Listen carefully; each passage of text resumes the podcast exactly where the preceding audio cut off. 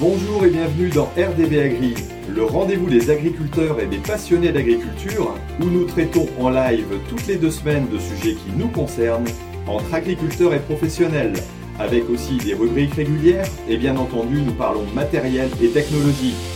Une émission présentée par Thierry Agriculteur d'aujourd'hui, parce que l'agriculture mérite d'être expliquée. Voilà, et donc on rejoint euh, Julien, donc, qui va être avec nous sur cet épisode-là, sur, la, sur raisonner sa mécanisation. Alors, euh, bonjour, bonjour Julien. à tous. Bonjour. Voilà, alors donc, comme vous le savez, on est sur le neuvième épisode donc, du Rendez-vous Agri. Alors, c'est une émission qui est la première et la seule pour l'instant en langue française, simplement qui parle d'agriculture sous forme de webinaire. Alors, on est sur une durée d'à peu près une heure, hein, une heure et quart. Euh, vous pouvez nous suivre en direct, donc à la fois sur la plateforme, vous avez un accès, euh, si vous êtes sur YouTube, tout simplement en dessous pour venir nous poser vos questions directement. Vous pouvez nous suivre aussi sur YouTube. Euh, et puis retrouver l'émission tout simplement en podcast. Donc euh, sur iTunes, je vous mettrai les liens ici en dessous après, et ou sur vos applications de podcast préférées pour tout simplement nous entendre de votre tracteur.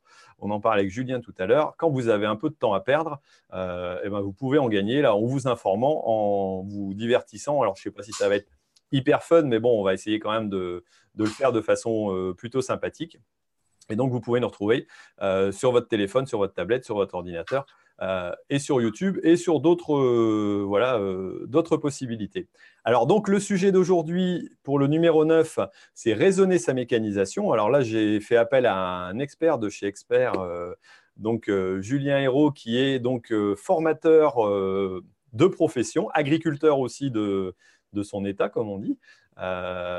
Voilà, et donc on va étudier un peu le poste de charge qui est le plus important euh, en termes de volume euh, au niveau d'une exploitation agricole en moyenne sur les exploitations françaises, c'est-à-dire la mécanisation. C'est le, poste le plus important et donc celui qu'il faut certainement le plus réfléchir. Et on va voir avec Julien les possibilités de réflexion qu'on va avoir sur, euh, dire, sur ce poste-là et comment on peut voilà, optimiser déjà son matériel et puis aussi surtout euh, comment on va réussir à améliorer et pourquoi pas diminuer ces coûts de mécanisation. Alors, je rappelle que le rendez-vous agri, euh, bah, c'est aussi des partenaires. Et pour pouvoir être à la pointe, euh, il, faut, avoir des bons partenaires. Et moi, c'est ce que j'ai voulu faire. Donc, j'ai Agrizone qui peut vous aider aussi pour vos charges de mécanisation en achetant des pièces un peu moins chères. Vous avez aussi, euh, là je, fais de la pub, mais bon voilà, ça, fait partie du truc, euh, dans le sujet. Euh, vous avez aussi bien entendu Ternet qui va vous permettre de vous informer et donc de vous tenir au courant, d'ailleurs on va en parler un petit peu après, de tout ce qui se passe aussi au niveau machinisme et mécanisation. Et puis on a un nouveau partenaire qui vient de nous rejoindre. Alors pour l'instant, notre interlocuteur Alexandre ne nous a pas rejoint, mais je pense qu'il va arriver d'ici peu. et donc il s'agit d'Isagri. Euh, qui vient me rejoindre comme, partenaire. Alors, je remercie beaucoup parce que euh, bah, c'est vrai que ça me fait plaisir de voir que je suis accompagné. Alors, déjà de vous, euh, les auditeurs, mais aussi bah, de, partenaires qui croient en cette émission et qui pensent que ça a un intérêt pour l'agriculture et la faire avancer. Donc, merci. Et on va parler justement de sujets qui ont attrait à la mécanisation aussi dans la Minute Tech qui va être présentée donc tout simplement par Alexandre tout à l'heure pour la Minute Tech, donc dans ce rendez-vous agri. Alors, euh, bah, on va pouvoir commencer, et puis je vais demander tout simplement à Julien euh, de se présenter de façon un petit peu plus large pour qu'il nous explique ce qu'il fait. Euh, voilà, Julien, je te laisse la parole. Merci Thierry. moi donc, je suis conseiller machinisme indépendant. mon métier, du coup, il est réparti dans, dans, tout un tas de tâches, majoritairement de l'accompagnement euh, donc sur la partie conseil, de l'accompagnement sur l'optimisation des machines euh, pour soit améliorer la qualité de travail ou soit réduire les coûts de chantier. Euh, aussi de l'accompagnement du conseil sur les charges de méca, c'est le sujet, le sujet du jour. Et puis également de la formation technique avec des partenaires constructeurs, concessionnaires, magazines pour plutôt une approche diagnostique et contrôle de performance des outils. Euh, et formation technique sur le choix, euh, le, choix euh, le plus judicieux d'accessoires et de, de, configuration de machines pour, pour s'y retrouver dans, dans, toutes les, possibilités qu'on a aujourd'hui sur les gammes d'agroéquipement.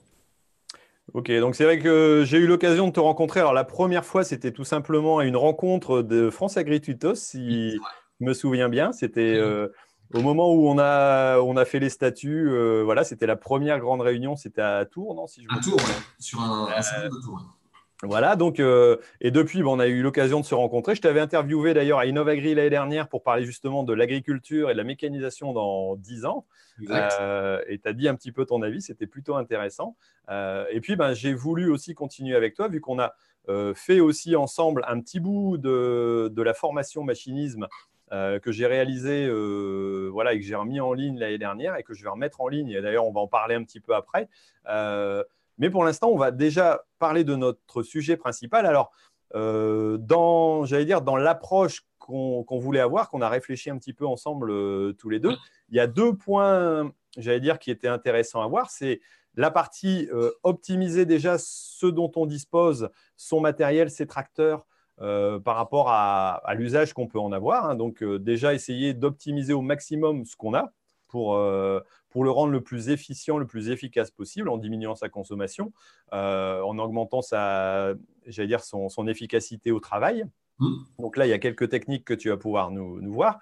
Et puis, euh, voir aussi après, dans un, deuxième temps, alors euh, j'ai demandé à ce qu'on ait dans cet ordre-là, on pourrait l'avoir dans le sens inverse, mais l'autre possibilité, c'est aussi de réfléchir sa mécanisation de façon plus large et lors d'un renouvellement, bah, comment il faut essayer de mettre les différents points en avant euh, quel point il faut étudier pour ne pas être surmécanisé.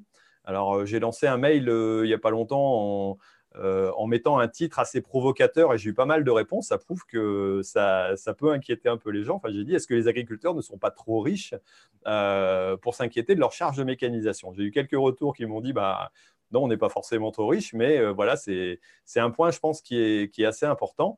Donc, est-ce qu'on pourrait commencer déjà et tu pourrais nous présenter les différentes j'allais dire, les différents points qu'on peut aborder au niveau de sa mécanisation pour l'optimiser au maximum avec son matériel existant, ce, dont on dispose déjà.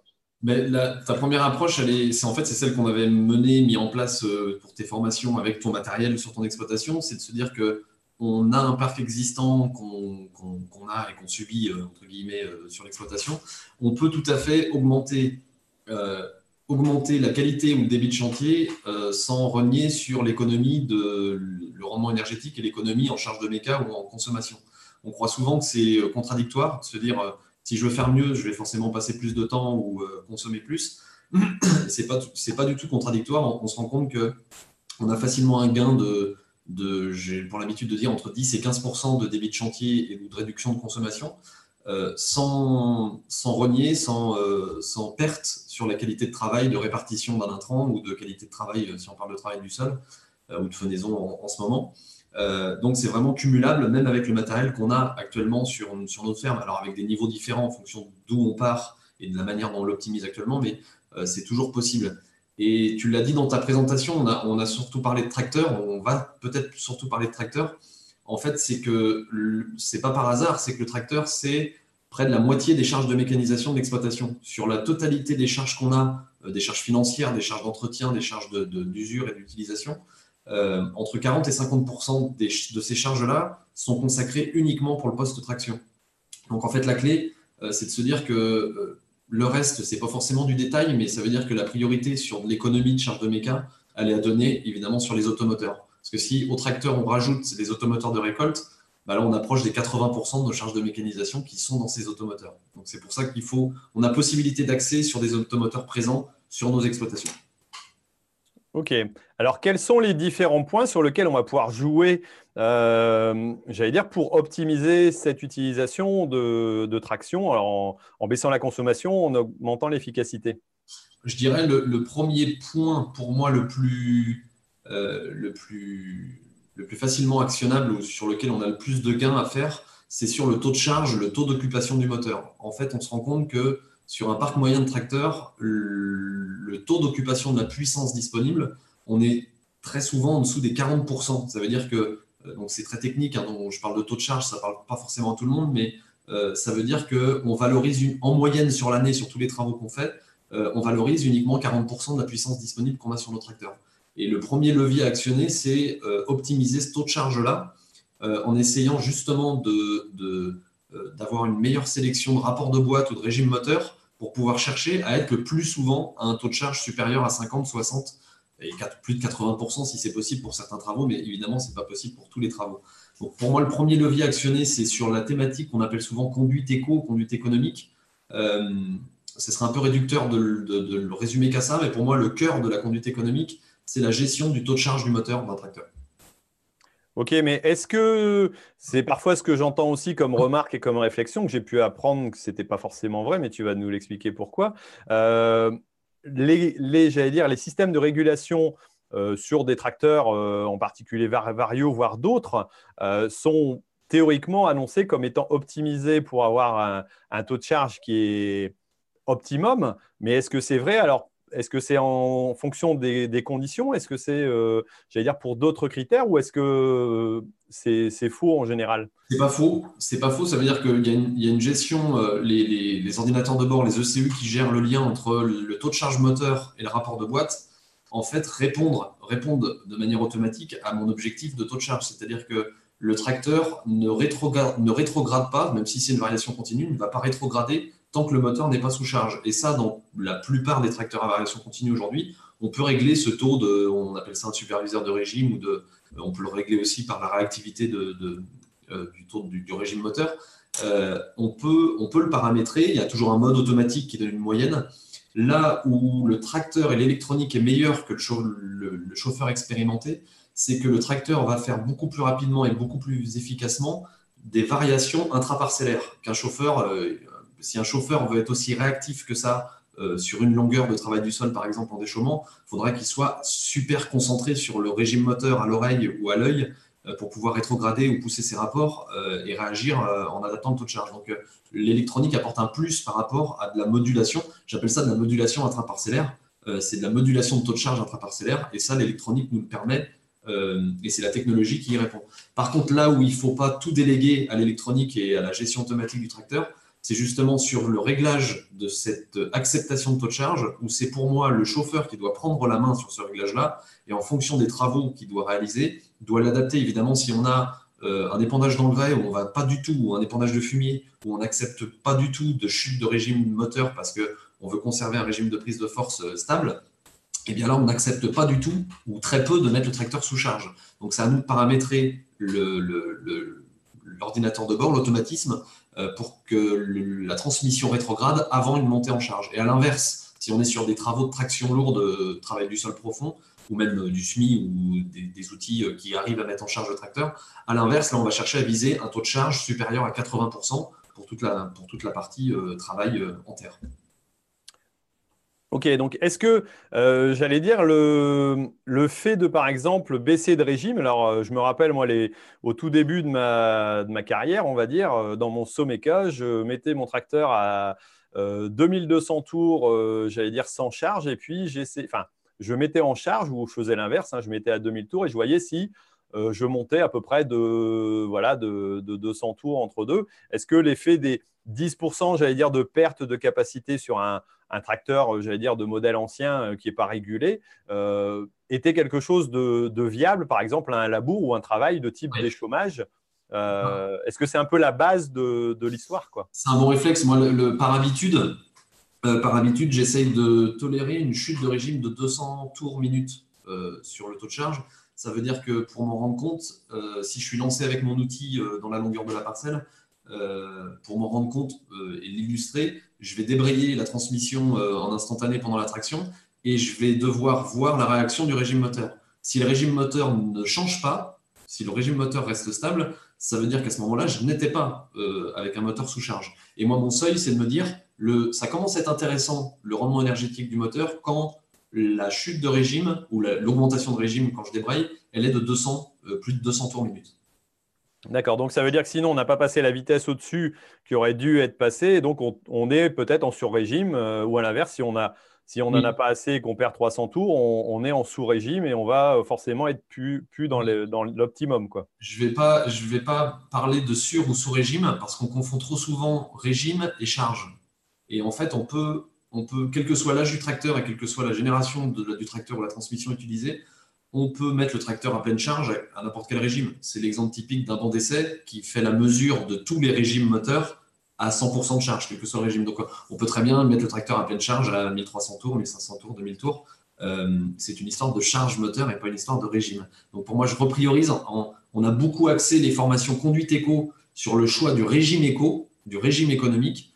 pour moi, l'enjeu aujourd'hui, c'est pas de choisir un régime économique, c'est de choisir un taux de charge optimum. D'accord, donc il y a une nuance qui est, assez importante là-dessus. Alors, on, parle de, euh, j'allais dire, de bande puissance. Est-ce qu'il est nécessaire de bien connaître son, tracteur pour pouvoir, j'allais dire, l'optimiser aussi euh, par rapport au choix du régime moteur? Est-ce que c'est quelque chose d'important ou est-ce qu'on peut le retrouver facilement euh, Sur, le, sur le fondamental de taux de charge que je viens d'illustrer, on n'a pas forcément besoin d'une donnée de, banc d'essai pour pouvoir euh, optimiser ça. Par contre, le fait de passer le tracteur au banc, ça va nous permettre d'aller plus loin dans l'analyse de consommation théorique du tracteur. Est-ce que sa consommation spécifique euh, est, celle attendue? Est-ce qu'il n'y a pas un défaut de réglage d'injection euh, qui me permettrait de dire que mon tracteur est mal réglé ou il y a un problème d'usure, de rodage, de, réglage de jeu de culbuteur, d'injection qui fait que la consommation n'est pas bonne? Donc souvent le banc d'essai me permet de diagnostiquer un problème d'entretien ou de, maintenance sur le moteur et ça me permet aussi de faire le point sur la puissance réelle, la puissance réellement disponible à la prise de force, qui n'aura rien à voir avec la puissance disponible aux roues, mais ça me permet de comparer euh, deux tracteurs différents, de modèles différents, de marques différentes, euh, de, comparer vraiment de manière physique et réelle la puissance disponible pour mon tracteur. Euh, et souvent, on se rend compte qu'on parle beaucoup, beaucoup de puissance commerciale, euh, de puissance du capot, de puissance avec surpuissance, sans surpuissance, au régime max, au régime nominal, et on est tous perdus dans les normes utilisées, euh, ISO, DIN, etc. là, le passage au banc permet de faire le point et de me dire est-ce que réellement j'ai 30% de puissance additionnelle comme annoncé? Est-ce que j'ai réellement 150 chevaux disponibles sur mon tracteur? Bref, ça me permet de faire le point sur le constat, l'état de départ de mon outil de travail. Ok. Est-ce qu'on a d'autres euh, leviers pour pouvoir euh, optimiser son utilisation de matériel, de tracteur? Tout le reste. Mais encore. là, là, pour moi, ça c'est l'essentiel. C'est le, taux de charge. Pour moi, le rendement énergétique se joue sur le taux de charge. On ne bosse pas assez sur le taux de charge. J'insiste tout le temps, toujours là-dessus. Après, tout le reste, c'est pas que c'est pas important. C'est bien sûr important. Euh, si on veut les lister, c'est évidemment tout ce qui va être concerné la liaison tracteur-sol, c'est ce qui va concerner l'adhérence, la capacité de traction, c'est-à-dire la transformation de l'énergie mécanique en énergie de, euh, traction, c'est encore une énergie mécanique, mais pour tirer l'outil. Euh, ça va concerner le lestage du tracteur, ça va concerner l'équilibre avant-arrière, ça va concerner euh, le choix de pneumatiques, la pression des pneumatiques, la technologie de pneumatiques utilisée, tout ce qui va concerner le choix des, pneus de pression et de réglage de pression. ça va concerner également le mode d'attelage, en fonction d'un outil semi-porté, porté, euh, traîné, on ne va pas avoir les mêmes configurations d'attelage. Les, modes de contrôle, de contrôle mix, de contrôle de position, de contrôle d'effort vont avoir une influence sur l'optimisation du tracteur. L'utilisation du blocage de différentiel, évidemment, les convergences d'attelage, euh, qu'est-ce que j'oublie? Certainement tout un tas de détails et d'équipements euh, y compris les, automatismes électroniques qui nous permettent aujourd'hui d'aller encore plus loin sur la performance et le rendement énergétique du tracteur. Donc tout compte, il ne faut rien laisser de côté. Euh, et c'est rare que, j'ai un discours en disant non, ça t'oublie, c'est pas important. Évidemment, tout, peut, jouer euh, et permettre de réduire les coûts et d'augmenter la rentabilité du tracteur.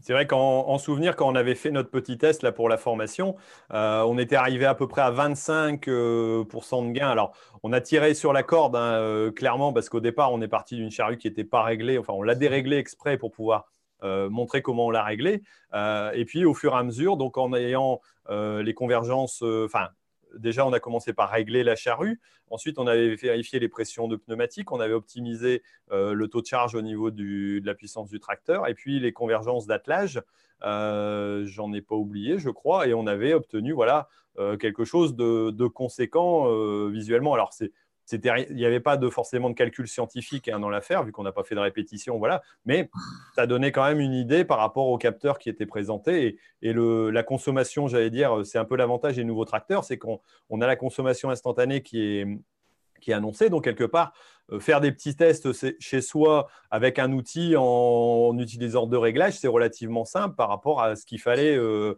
avant pour, pour pouvoir mesurer la consommation réelle. Quoi. On peut clairement, avec, là, on n'a pas, pas cherché, dans ton, dans ton exemple, on n'a pas cherché à investir dans des équipements particuliers, on est vraiment parti du matériel qui était dispo chez toi. on peut clairement dépasser les 10-15% de, de gains de conso Là, on était à 25 parce qu'effectivement, tu l'as dit, il y avait l'imprécision des mesures, il y avait le, défaut de réglage de charrue qu'on avait accentué. Euh, mais moi, très concrètement, dans des formations et de l'accompagnement que je fais dans des exploitations, c'est très fréquent qu'on ait un gain minimum de 10%. Enfin, j'ai rarement vu, euh, moins j'ai jamais vu de, de, gain de conso inférieur à 10% quand on optimise tous ces points. Euh, ça va assez vite. Le, problème et le frein de terrain, c'est très souvent, c'est ce que j'entends, la réponse que j'entends, c'est j'ai pas le temps. Et mmh. ça, ça, me, ça m'irrite un peu d'entendre ça parce que euh, en prenant le temps de. C'est vrai qu'il faut consacrer, euh, il faut consacrer un peu de temps pour euh, se former, pour assimiler l'optimisation de son tracteur, mais c'est du temps de c'est, de la conso. On parle du gain de conso et de, du gain économique par rapport à ça, mais c'est du gain de débit de chantier. On avait, dans ton cas aussi, augmenté le débit de chantier de manière importante, de, plusieurs kilomètres heure sur un chantier de labour, c'est pas, pas rien. Euh, c'est le gain de débit de chantier aussi qui va avoir de l'intérêt euh, pour pouvoir rentabiliser. C'est ça aussi qui permettrait de consommer moins. On avait triché aussi sur la vitesse d'avancement.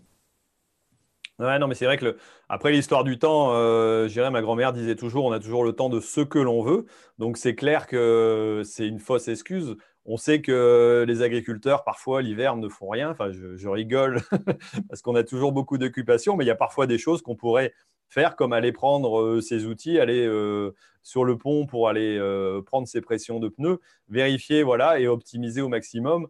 Euh, il y a des agriculteurs, d'ailleurs de, plus en plus, hein, ceux qui s'intéressent entre autres au télégonflage ou des choses comme ça, euh, arrivent à optimiser. Et, je pense que là-dessus, en plus du gain économique, on peut en, plus avoir un gain de qualité de travail et de respect du sol qui n'est pas négligeable. Euh, alors, il y a une expérience, alors ça, j'allais dire, ça vient de chez Michelin, mais qui a été faite en Angleterre quand même sur des répétitions et là de façon scientifique. Euh, comme quoi, si on gonflait de façon optimum ses pneus, on gagnait aussi 3% de rendement, euh, j'allais dire, sur, sur le global d'une exploitation céréalière classique. Donc, c'est c'est pas négligeable non plus. quoi. Comme tu dis, on, se dit, bah ouais, mais prendre le temps d'atteler le matériel, il faut que je prenne même une journée dans l'hiver pour atteler mes outils, mon déchômeur, ma charrue, dès que j'aille peser essieu par essieu, c'est galère, c'est long. Euh, c'est pas forcément très compliqué, mais c'est contraignant, il faut s'y consacrer.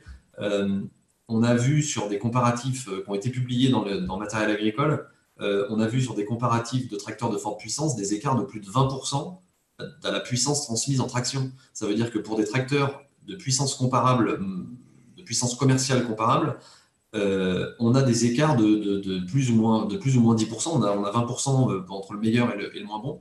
20% de, de, débit de chantier, de, rentabilité, de rendement énergétique. Donc on pense avoir le même tracteur.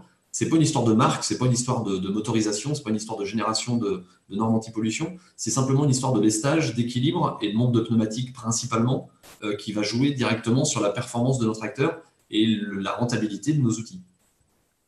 Ok.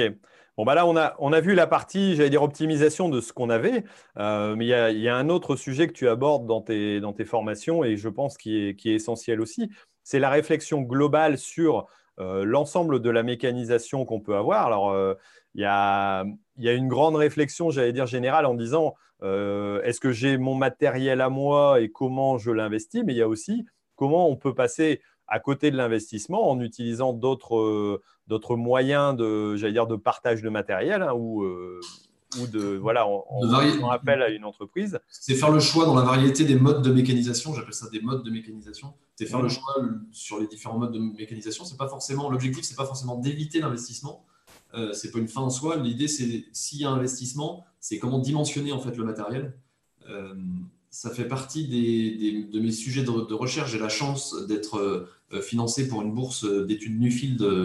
L'association Nuffield France euh, me finance pour, euh, pour mener cette recherche-là sur l'optimisation des charges de méca. et je me rends compte qu'à l'étranger, cette question-là aussi fait partie des enjeux sur le, dimensionnement de, l'investissement. et je me rends compte que on est souvent pointé du doigt en France comme étant les mauvais élèves sur les, sur les charges de méca. Je ne sais pas si c'est rassurant, mais c'est aussi vrai ailleurs. ouais, on, parlait tout à l'heure des chiffres. Tu disais que tu étais en Angleterre il n'y a pas longtemps et qu'ils annonçaient à peu près 65% de, de coûts d'augmentation de mécanisation, traction, c'est ça le, budget, tracteur en 10 ans a augmenté de 65%. Euh, il, y a, eu bien sûr une augmentation des puissances qu'il faut mettre en, corrélation. Je ne pense pas que la puissance ait augmenté de 65%. Et une chose qui est sûre, c'est que euh, les débits de chantier n'ont pas augmenté de 65%. Ouais, alors c'est vrai que c'est ce que j'ai vu d'ailleurs. Euh, j'ai pu voir une, euh, dans le dernier Power Boost, il y avait une interview euh, donc de. Ça y est, j'ai perdu son nom. Stéphane Chapuis. De Stéphane Chapuis, donc de la, de la FNQMA. donc Jean-Paul Ebra a étudié aussi ce sujet-là. D'ailleurs, il en parle beaucoup souvent dans ses, dans ses sujets de Power Boost et c'est intéressant. voilà, où là, il présentait tout simplement qu'au niveau mécanisation, en 10 ans, la puissance a augmenté globalement au niveau des CUMA de 30%. Et par contre, le coût a augmenté, lui, de 50%. Donc, on a un décalage entre les deux.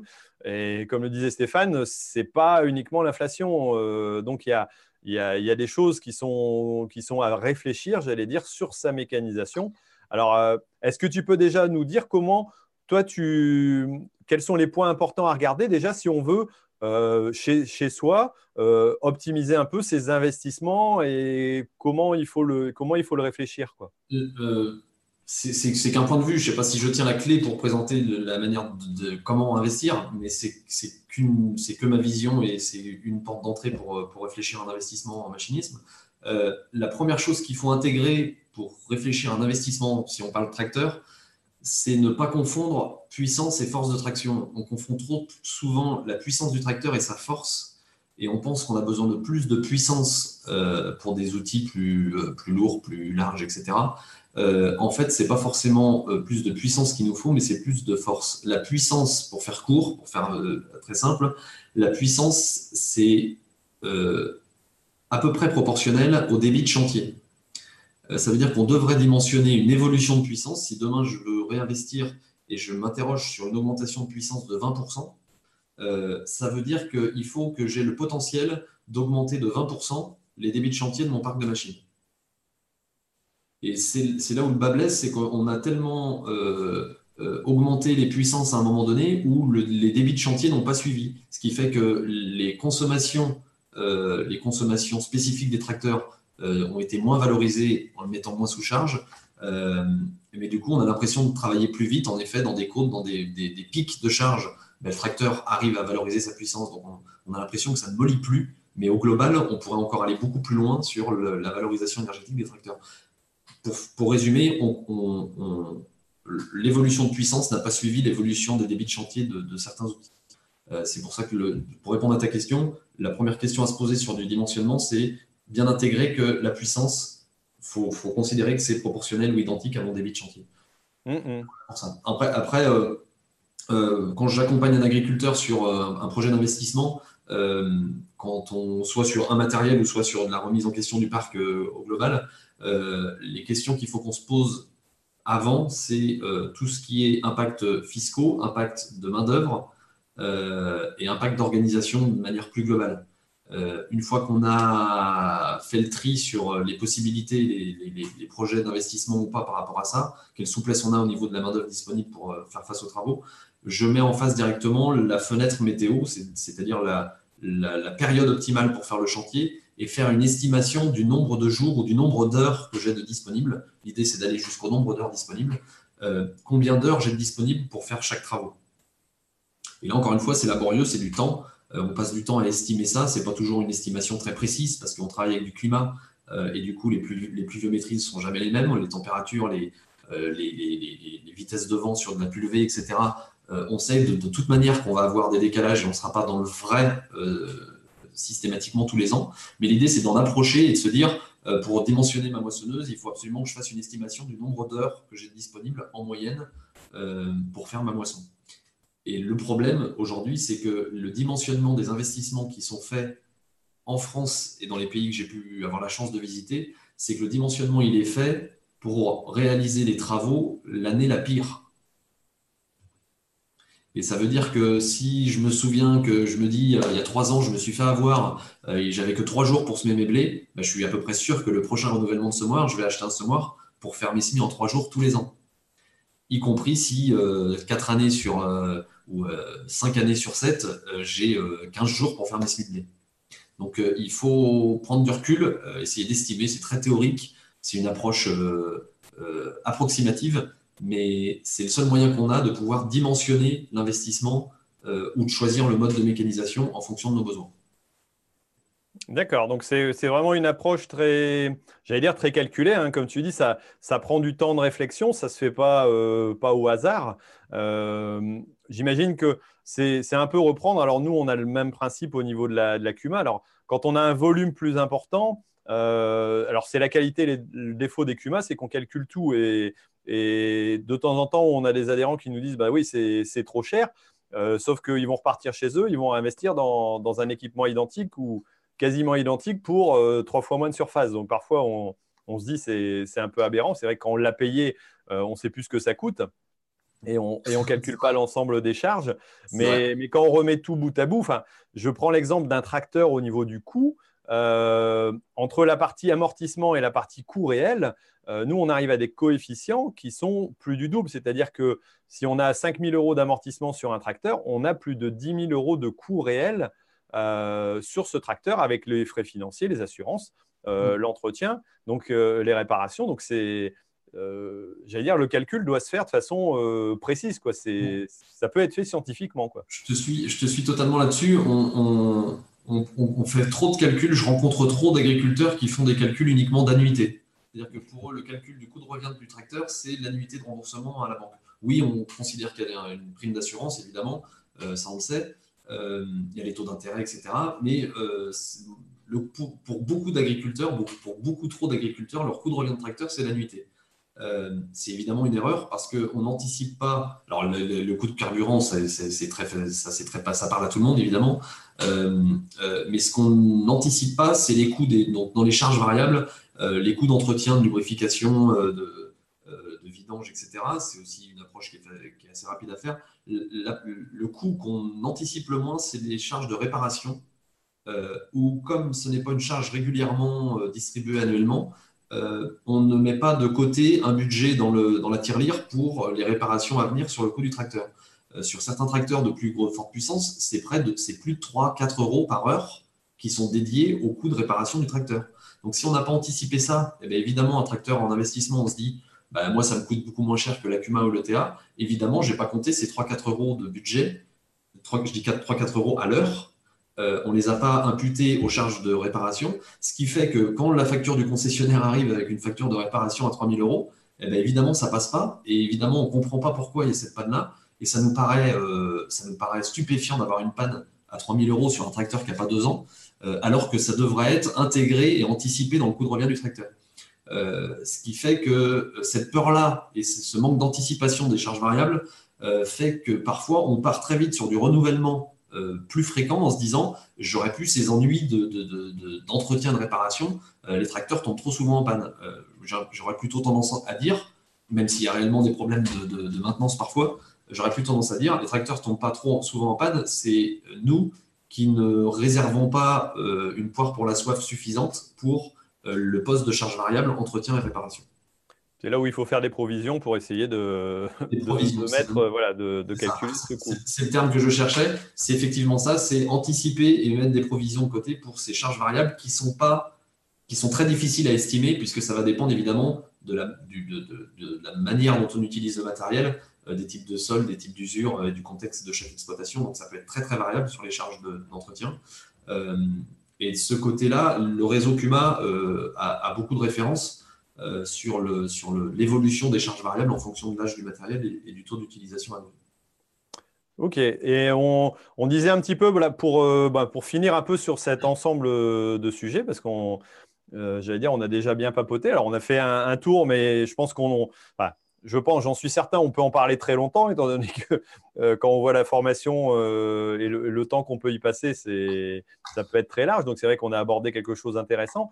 C'est vrai que tu me disais aussi, euh, parfois il y, a une, course, et ça on, le revoit au niveau de l'outil, on dit, ben, voilà, je sais que pour des chemins, je n'ai pas envie de passer trop de temps, donc je vais acheter un outil qui est un peu plus grand. Et puis, ben, l'outil nécessite un relevage qui est supérieur, donc on va passer sur la gamme de tracteurs qui est supérieure moi, j'ai vu quelques aberrations parfois aussi au niveau de nos outils de Cuma où parfois on avait un tracteur de forte puissance avec un outil à la limite pas assez large et donc on allait à toute vitesse et là on usait beaucoup plus vite. donc on trouve, on tombe sur d'autres aberrations. mais je pense que c'est vrai qu'on a, on a tendance à vouloir être toujours un peu au-dessus de, ce qu'il faut.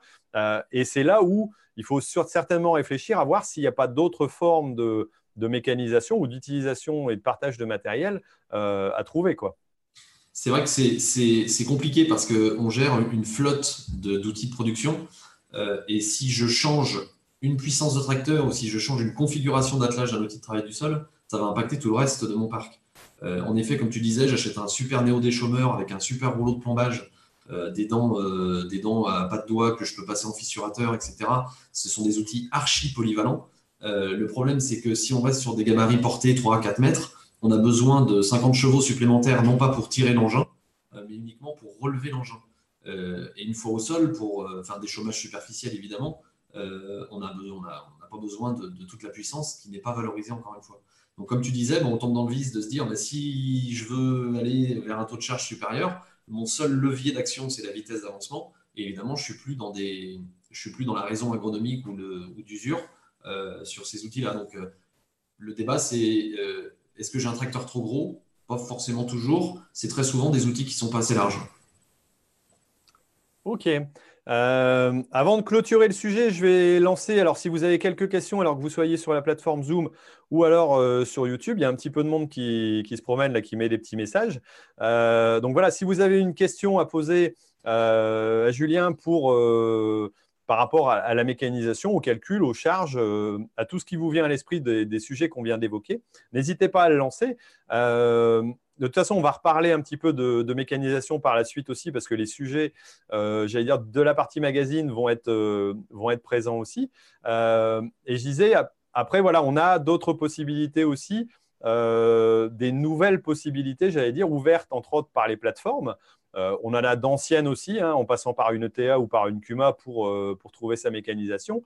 Mais parfois, l'aspect plateforme peut permettre de, euh, tu m'as dit tout à l'heure le terme ouvrir les, hangars, c'est ça, ce, que je, trouve assez sympa, c'est que ces plateformes, enfin, la, numérisation de l'échange de, ces modes de mécanisation, ça a permis d'ouvrir les, les, hangars. Ça veut dire qu'avant, on n'avait pas de visibilité sur ce qu'avaient nos voisins, nos collègues sur le secteur. Bah là, ça nous donne plus de visibilité et se dire, ah ben tiens, il y, a, euh, il y a un tel qui a en fait un, un, un outil euh, spécifique. Tiens, il a un vibro, euh, il a un vibro de 6 mètres, je ne pensais pas qu'il l'avait. Ça peut être une opportunité pour, pour, pour partager du matériel.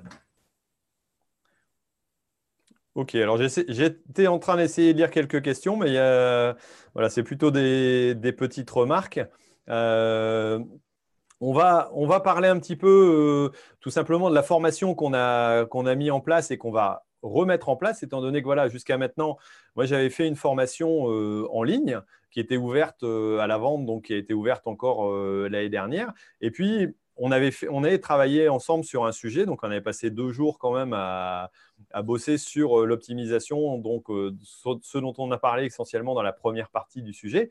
Et je me suis dit, il faut qu'on arrive à approfondir et puis pouvoir la rendre euh, accessible au maximum. Donc, euh, on a vu avec le VVA pour pouvoir euh, voilà, la mettre en place. Donc là, c'est en, cours de mise en place. J'ai lancé à ceux qui étaient déjà un peu inscrits sur la liste ben, un petit sondage et je vous ai proposé aussi à vous qui, écoutez donc le rendez-vous Agri de répondre à ce petit sondage. Et si vous vous êtes intéressé par la formation, pourquoi pas laisser vos coordonnées pour avoir un peu plus d'informations par la suite. Donc vous retrouvez ça sur le YouTube juste ici en dessous. Vous avez répondre au sondage, donc juste dans les commentaires au niveau du rendez-vous agri. Donc vous pouvez y aller et encore répondre au sondage si vous êtes intéressé. Vous pouvez laisser vos coordonnées. Euh, et là, dans cette partie formation, on va essayer donc avec Julien de faire, euh, d'utiliser à la fois la partie vidéo donc en ligne euh, qui sera accessible de chez vous avec une remise à niveau. j'allais dire pour bien repartir sur des bases, j'allais dire claires, et puis des aspects techniques. Et puis, on va faire aussi une journée présentielle alors, la première, devrait se passer à Arras, euh, si je me trompe, le 8 juin, c'est ça la date euh, Autour du 18 juin. Du 18 juin, pardon, je me suis déjà gouré de date. Voilà, non, le 8, en effet, c'est euh, les culturales ou c'est juste après.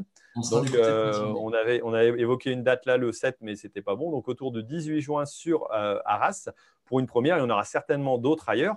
Mais et là, on va essayer d'évoquer, bon, dans la partie en ligne, bah, vous aurez toute la partie technique. Hein, euh, voilà, ça, va être, euh, j'allais dire, proposé prochainement. Mais avec toi, on va essayer de voir donc euh, sur le terrain, à la fois répondre aux questions un peu de, toutes les, les, personnes qui sont présentes pour pouvoir comprendre justement cette mécanisation, alors que ce soit sur l'optimisation du matériel, mais aussi la réflexion globale de fonctionnement. Quoi. Donc ça, c'est des, formations, toi, que tu réalises euh, régulièrement euh, pour optimiser. tu es dans la batteuse, c'est ça mais... Là, euh, ouais, je, suis en train de terminer les, diagnostics de performance sur du, du semi-monograine. la saison commence à se, se, calmer. Là, je repars, du, coup, c'est sur fin mai, début juin, sur pas mal de formations d'optimisation de Wasbat qui, sont, qui font partie voilà, des thématiques d'optimisation. On a également des gains énormes sur le, les débits de chantier et les, et les, coûts de revient de, en récolte. Ok, ok. Donc là, euh, j'ai regardé un petit peu au niveau des, questions. Donc si vous voulez avoir des informations sur la formation, vous allez voir sur le sondage, vous laissez votre adresse. Et puis, euh, sinon, vous pouvez me contacter, euh, j'allais dire facilement par le formulaire de contact sur agriculteurdaujourd'hui.com. on verra les liens aussi pour contacter Julien directement si vous voulez juste après. Euh, donc là, au niveau des questions, on parlait de la copropriété ne nuit pas aux ETA, mais je pense qu'on va en parler juste après. Donc, on va, on va pas évoquer, euh, j'allais dire, cette, partie question-là. Alors, on va prendre tout simplement la partie magazine euh, en route. Alors, pour commencer, souvent, j'aime bien dans cette partie magazine prendre le tour de France des cultures. Alors, tu es agriculteur aussi. Dis-nous où tu es situé, à quoi en sont tes productions? Alors, je suis, moi, euh, géographiquement, l'exploitation est située dans les Deux-Sèvres, donc euh, centre, dans le centre-ouest, euh, région Poitou-Charentes. Je suis en limite de Poitou-Charentes et Pays de la Loire, donc un secteur d'élevage majoritairement. ici, les cultures sont plutôt belles depuis les, épisodes de pluie qui ont sauvé pas mal de, céréales d'hiver et de colza qui, qui commençaient à, à, peiner. Mais donc, le, le j'allais dire, la plaine est belle n'y a pas de plaine ici, c'est que du bocage, mais euh, euh, ça, se présente, ça se présente plutôt bien, y compris pour les productions de fourrage, où là, les, gars sont en plein dans les, dans les récoltes, ils terminent les ensilages et les enrubanages. Euh, il y a pas mal de fauches de, de lancer là pour, pour cette semaine avant les prochaines intempéries. D'accord. On vous annonce aussi de la pluie pour ce week-end, non? À partir de vendredi soir, oui. D'accord. Bon, bah, c'est assez marrant parce que là, euh, je pense que la France est, assez dans le, même, euh, dans le même processus. On avait du temps sec aussi. C'est vrai qu'on a pu bénéficier. Alors, ça dépend des coins. Nous, c'est vrai qu'à 15 km au nord, euh, là où ils avaient eu beaucoup d'eau l'année dernière, là, ils en ont eu moins. et nous, clairement, c'est vrai qu'on a été arrosé de 15 à 20 mm trois fois de suite là, sur trois semaines. Donc, c'était plutôt, plutôt sympa. Les cultures ont pu reprendre un peu du poil de la bête, comme on dit. Exactement. Et c'est pareil au niveau fauche. Bah, on est en plein route. Enfin, moi, ça a été fait, euh, ça a été coupé dimanche et donc on va récolter ça, euh, si tout va bien, euh, avant vendredi, là où ils nous annoncent aussi un peu de pluie. Donc pour l'instant, les blés sont plutôt pas mal. Un peu de maladie quand même qu'on retrouve à, droite à gauche. et les autres cultures bah, se développent. Betteraves, pommes de terre, ça commence à sortir pour les premières. et puis après, ben, en carottes, c'est pareil. Nous, on, en voit un petit peu. Voilà, les productions, bon, en général, pour l'instant, ça suit son cours ça pose pas trop de problèmes. Voilà pour le, Tour de France un petit peu des, cultures. Alors après, euh, bah, dans cette partie magazine, j'ai l'habitude de présenter le zap euh, de la semaine donc avec Internet, avec les principaux articles. Et là, pour le coup, euh, je vais plutôt vous partager mon écran. Alors, je retrouve le, le mode d'emploi. Ça y est, normalement, partage d'écran, ça va être parti. Pour ceux qui sont tout simplement visuels, pour ceux qui ne l'ont pas, c'est tout simplement une petite application qui est lancée euh, sur WebAgri, donc par Ternet, pour pouvoir justement euh, évaluer sa fenaison. Alors, on a euh, l'explication là qui est faite. Et puis, moi, j'ai pris tout simplement pour ma culture, bah, pour mon secteur, donc sur la commune de, Los Angeles. Voilà, aujourd'hui, il était encore conseillé de pouvoir faire du foin et c'est annoncé sec en cinq jours. Alors, ça prend différents paramètres, hein, que ce soit bien entendu les températures et l'ensoleillement, mais aussi la vitesse du vent, l'hygrométrie.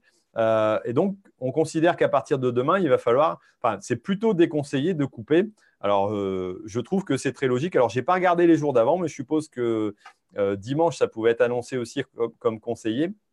Mais je pense que ça peut être une aide intéressante pour pouvoir euh, réfléchir ça. Et c'est vrai qu'en en discutant, ça a été fait avec des agriculteurs, entre autres, euh, voilà, des éleveurs qui, avaient, qui, avaient, cette problématique-là, parce que le foin, c'est bien entendu euh, quelque chose de primordial, j'allais dire, pour, pour les éleveurs, et d'avoir un conseil qui prend l'ensemble des paramètres est intéressant, parce que c'est vrai que d'une journée à une autre, en fonction du vent, de l'hygrométrie, de l'ensoleillement, on n'aura pas du tout, euh, j'allais dire, le même taux de séchage.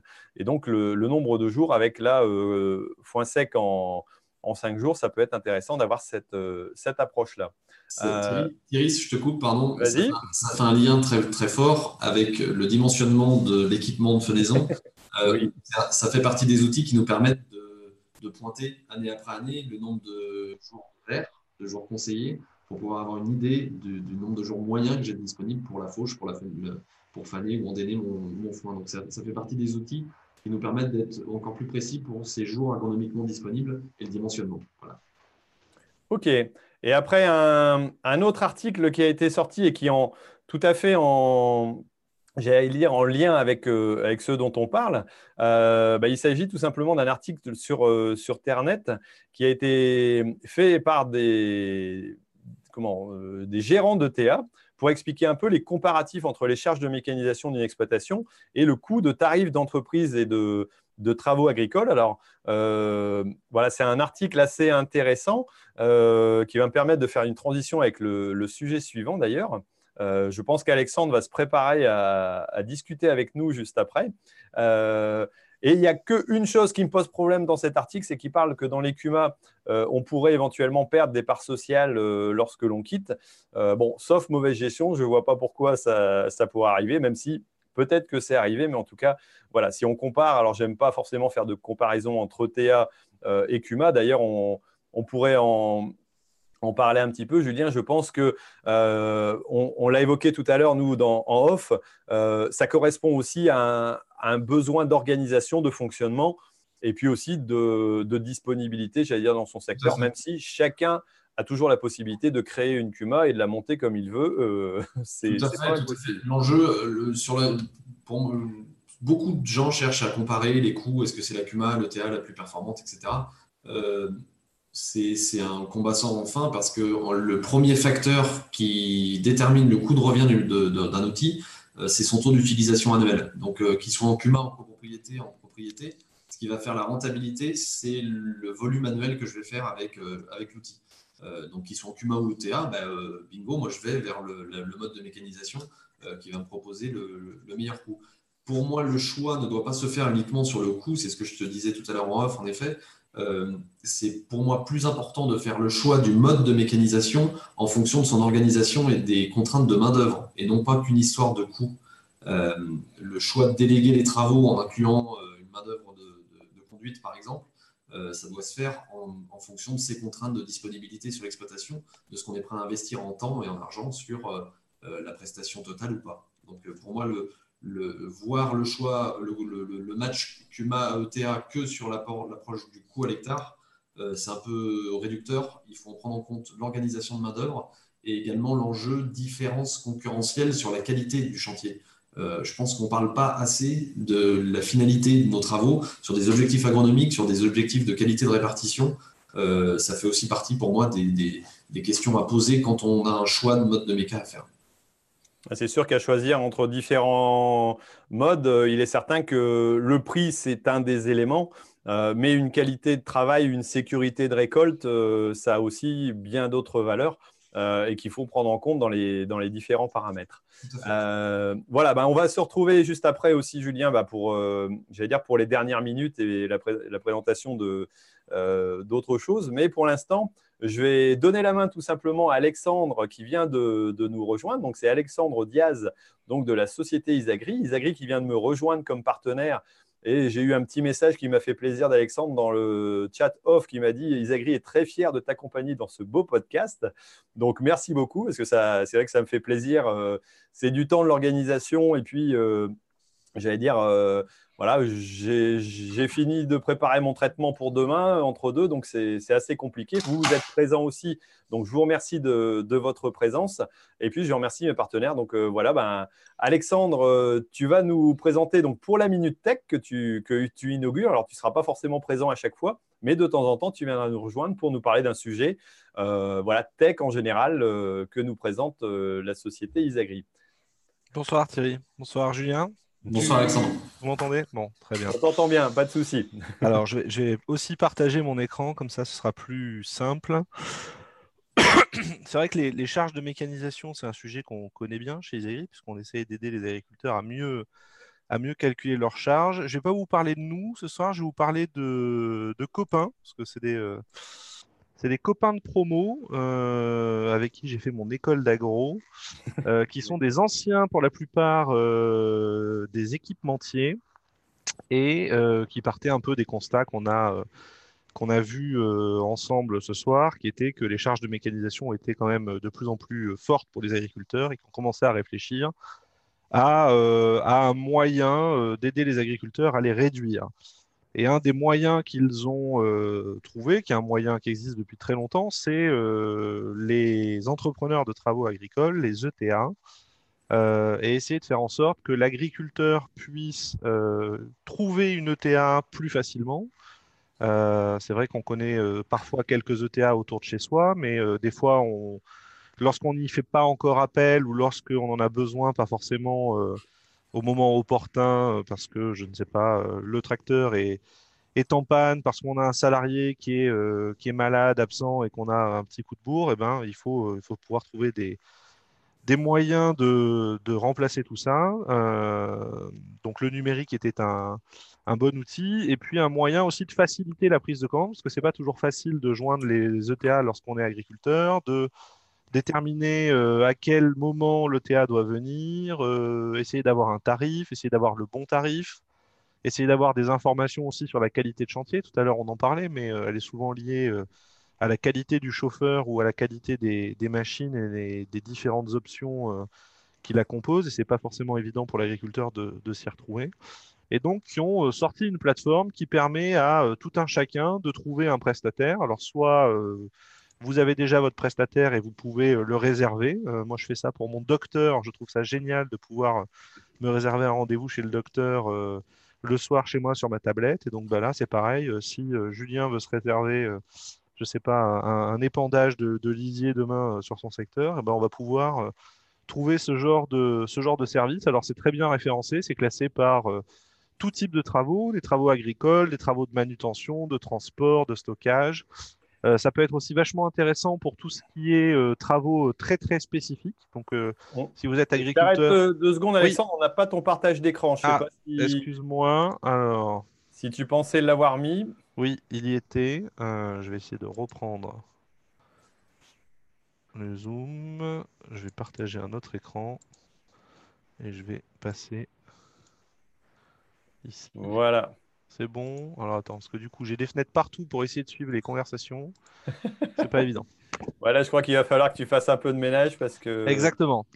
Et donc, je peux chercher euh, ben, un travail euh, un peu comme je le veux. Et ils ont essayé de simplifier au maximum euh, le, le choix du travail pour l'agriculteur. Donc, en fonction, je ne sais pas si je veux faire allez, un, un, épandage de lisier. Ben, par exemple, est-ce que j'ai déjà la tonne ou est-ce que j'ai besoin de quelqu'un qui vient avec sa propre tonne? Alors, avec le partage d'écran, la vidéo, etc., ça reste un peu lent pour l'instant. Bon, après, tu nous expliques globalement le fonctionnement. Hein, et donc voilà, je, peux euh, faciliter ça. Et surtout, un des avantages, je trouve, pour l'agriculteur, c'est que euh, en passant par la plateforme, je peux euh, payer en plusieurs fois, donc étaler mon paiement. Et donc, toujours dans l'idée, ça permet de, de, sécuriser ma trésorerie et de trouver trouver le bon prestataire lorsque, lorsque j'en ai besoin. Et ils ont fait paraître au CIMA une petite, euh, une petite étude que j'ai récupérée euh, où ils ont comparé différents, euh, différents systèmes de, de, production. Alors là, pareil, je vais essayer de vous les montrer, mais c'est pas gagné. Bim, évidemment. C'est lorsqu'on veut le faire qu'on a quelques problèmes. Et ils ont enquêté auprès de plus de 3000 agriculteurs qui ont accepté de partager, euh, partager leur, euh, leur, charge de mécanisation euh, avec leurs comptables. donc c'est quelque chose qui n'avait jamais été fait. Ils ont enquêté aussi auprès d'agriculteurs qui passaient par uniquement des ETA. Et ils ont démontré que dans quasiment l'intégralité des systèmes systèmes d'exploitation, que ce soit des purs céréaliers, des éleveurs, des éleveurs intensifs.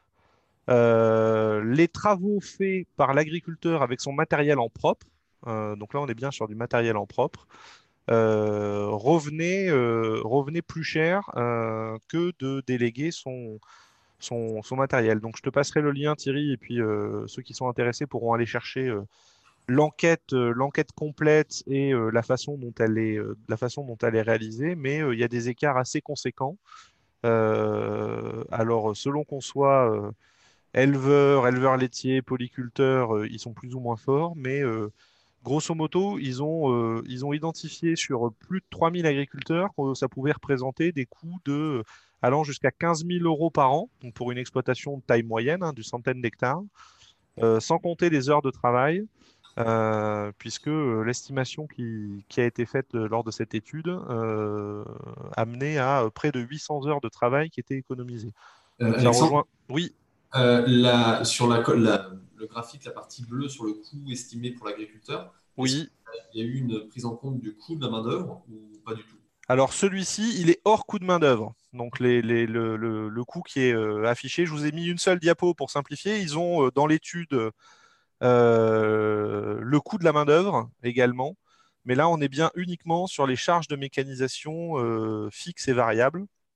Alors, il n'y a pas de prise en compte de l'effet euh, fiscal qui joue souvent beaucoup pour l'acquisition de matériel dans, les exploitations agricoles. c'était plus difficile à, démontrer avec les, les effets d'aubaine récents qu'il y a pu y avoir avec les, lois Macron, etc. Mais euh, toujours est-il que euh, globalement, euh, les agriculteurs qui déléguaient, leurs travaux, alors c'était plutôt des agriculteurs qui déléguaient l'intégralité, on était pas mal sur des profils ferme-façon, avaient en tout cas sur la partie charge de mécanisation, effectivement, des plus intérêt à se concentrer sur du matériel qui, était, euh, qui est utilisé euh, plus efficacement. C'est ce que tu disais tout à l'heure, Julien. Hein. C'est une question de, taux d'utilisation euh, annuel du matériel.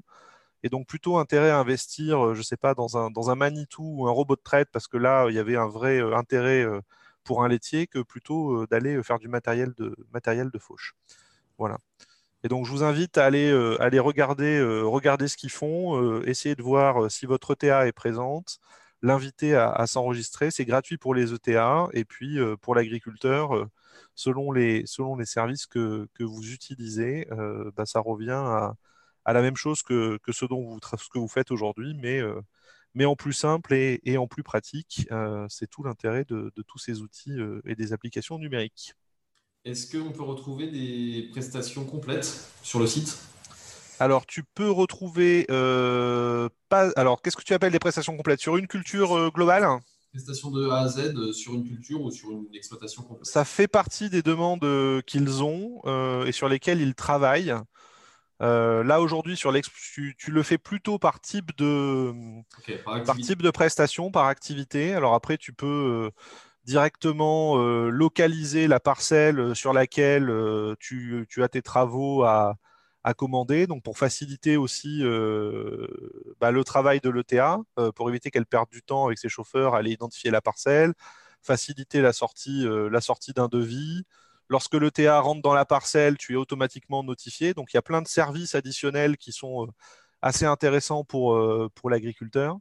et ils sont en train de travailler à, à la délégation complète parce que c'est une tendance qui, qui ressort et, et qui leur a été remontée. Ok, ok. Donc on a ouais, quelque chose qui...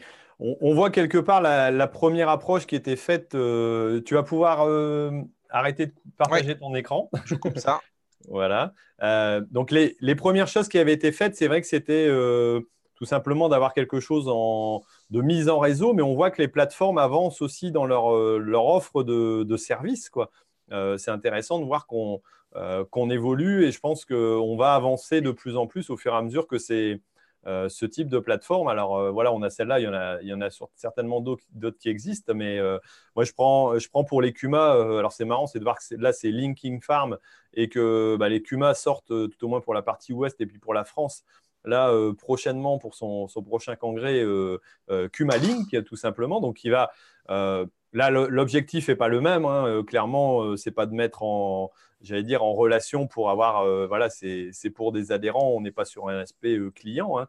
Donc, euh, mais c'est aussi pour essayer de partager aussi, pourquoi pas, entre CUMA, entre différents agriculteurs, différentes organisations, la possibilité de, voilà, de, se retrouver et de, partager à la fois des infos, mais aussi, pourquoi pas, du matériel et de savoir ce qui se passe euh, aux alentours. Donc là, ça sera destiné, euh, j'allais dire, à tout le monde, mais aussi principalement au, président responsable de CUMA pour pouvoir euh, contacter d'autres personnes. Et, on voit que c'est un besoin qui se développe et je pense que c'est plutôt intéressant. Donc, bah, merci pour cette info, Alexandre, pour cette première, j'allais dire, minute tech. On, alors, on est certainement un peu plus au-delà de la, la, minute, mais en tout cas, c'était plutôt intéressant de euh, de, voir ça. Je t'en prie. Voilà, bah merci Alexandre. Et puis, bah, on se retrouve euh, certainement prochainement. Alors là, on a, on a quelques numéros à faire ensemble. Donc, tu vas nous trouver des sujets euh, que tu me partageras. Tu ne seras pas toujours présent non plus pour, pour les expliquer. Mais en tout cas, moi, je me ferai un plaisir de, de, montrer un peu ces, ces, différents sujets tech parce que tu es j'allais dire peut-être euh, l'homme de la tech chez, chez Isagri qui, voilà, qui, a un regard un petit peu là-dessus euh, et qui va pouvoir nous éclairer justement sur ces, nouveautés intéressantes qui, peuvent nous aider, nous, dans notre métier d'agriculteur. Parfait. Merci. Alexandre. À bientôt. À bientôt. Voilà, donc on, continue. Alors, euh, une petite remarque aussi pour ceux qui s'intéressent euh, donc au calendrier des manifestations, alors euh, on arrive quasiment à la fin de notre euh, épisode. En plus, il est 22h, on va presque être dans les temps. te rends-tu compte C'est plutôt pas mal pour un sujet qui, me semblait plus large que ça, mais on a essayé d'être concis, donc c'était plutôt pas mal. le calendrier des manifestations à venir. alors moi, les manifestations que j'ai là en tête, euh, c'est tout simplement, euh, on arrive au mois de juin, donc ça rapproche quand même. Hein. c'est dans moins d'un mois. Euh, les culturales, le 5 et 6 juin, donc c'est pas très loin de chez toi. C'est à Poitiers, c'est ça cette année? Exactement. Ils vont pas faire les choses à Poitiers. C'est à, à, une heure de, à une heure de mon site. Oui. D'accord. Et donc quasiment à côté du site du Futuroscope, si je me trompe, j'ai lu que c'était a priori pas loin. Donc moi je sais que j'y serai théoriquement le, le 6 parce qu'avant il y a euh, le 3, 4, 5, alors si je ne me trompe pas, ou c'est le 4, 5, 6, je ne sais plus, le, congrès des CUMA. Donc, euh, bah, forcément, en tant que responsable, je, dois y être. Mais euh, je vais essayer de m'échapper pour aller faire un, petit tour au cultural. voilà. Et puis, il va y avoir aussi, le 7, le vendredi, les LFD. Euh, donc, c'est la ferme digitale qui organise ça sur, euh, sur Paris. Je sais qu'il restait des places il n'y a pas longtemps, j'ai encore vu un message.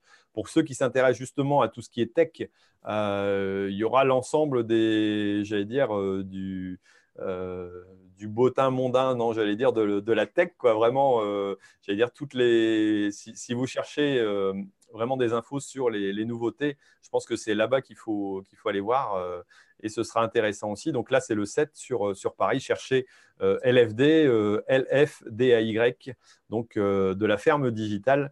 et ça, ça va se passer le vendredi 7 juin. Voilà. Après, il y a sûrement d'autres manifestations qui vont arriver par la suite, mais on en reparlera. Après, tu, tu en as, toi, non, Julien, à nous évoquer éventuellement? Euh, des formations, euh, des formations publiques, malheureusement non. Euh, c'est des sessions, justement, même sur le secteur de Poitiers, sur le secteur de la Vienne, journées d'optimisation de, de bat en pré-saison sur, le, sur le mois de juin. et après, voilà, on va démarrer la saison sur des diagnostics de performance pour les récoltes cet été. Ok, bon, ben, impeccable. En tout cas, il y aura notre euh, formation donc, qui va se passer pour la première sur Arras. On en fera certainement d'autres euh, par la suite. Alors, j'y sur Arras, mais euh, il y a des chances que ça se fasse euh, à la CUMA, à Verlosoise, parce que ce sera le, site. Je n'ai pas encore demandé l'autorisation à notre président, mais bon, je pense que ça ne posera pas forcément de problème.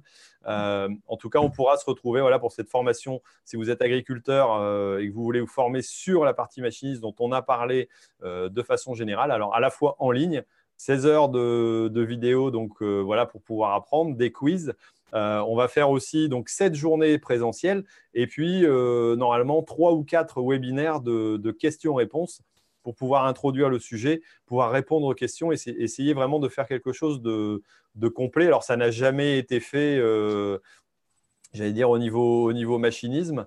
Euh, donc on va encore euh, réinventer quelque chose. Donc je, suis plutôt content de, partir dans cette idée-là, en espérant que vous euh, soyez intéressés aussi, que vous vouliez nous suivre. Donc pour ça, tout simplement, vous répondez au questionnaire. Voilà, c'est en dessous sur la vidéo YouTube. Je l'ai mis aussi là dans, les questionnaires.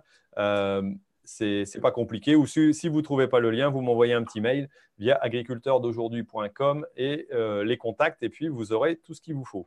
Alors, Julien, maintenant, je vais te demander de, me dire où est-ce qu'on peut te, retrouver. Alors, tu as un site internet, c'est ça?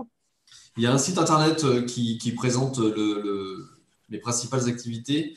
Euh, le site, c'est www.conseil-agroéquipement.com avec euh, conseil et agroéquipement au pluriel.